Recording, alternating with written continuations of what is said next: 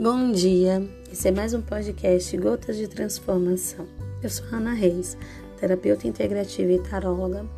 Estou aqui para aquecer mais uma manhã da sua vida, para trazer mais uma gotinha de transformação. A metáfora de hoje é muito importante, preste atenção. Uma vez um homem estava sendo perseguido por vários malfeitores que queriam matá-lo.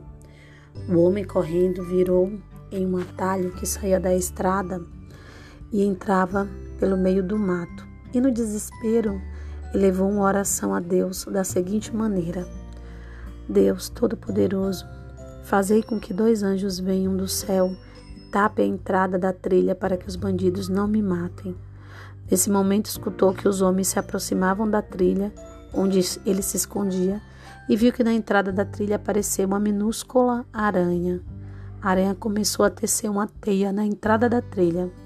O homem se pôs a fazer outra oração, cada vez mais angustiado.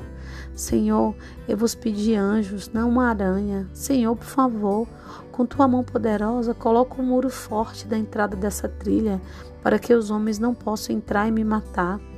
Abriu os olhos esperando ver o muro tapando a entrada e viu apenas a aranha tecendo a teia estavam os malfeitores entrando na trilha na qual ele se encontrava, esperando apenas a morte.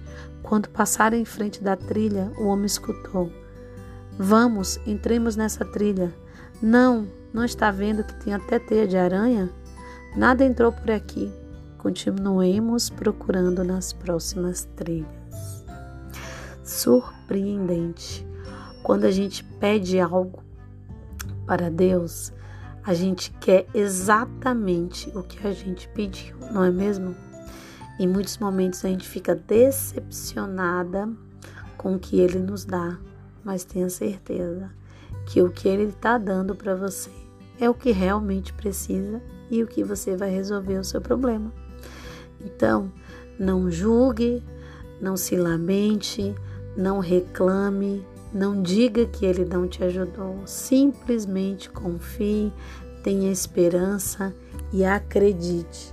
Acredite mesmo que aquela aranha que apareceu ali no meio do caminho era realmente um muro contra seus inimigos. Já parou para pensar nisso? Então, o que é que você vai pedir e ter confiança? Lembre-se também, lembre-se de agradecer porque a gratidão é o portal para uma vida nova. Muito, muito, muito obrigada de você estar aqui me ouvindo. Até amanhã.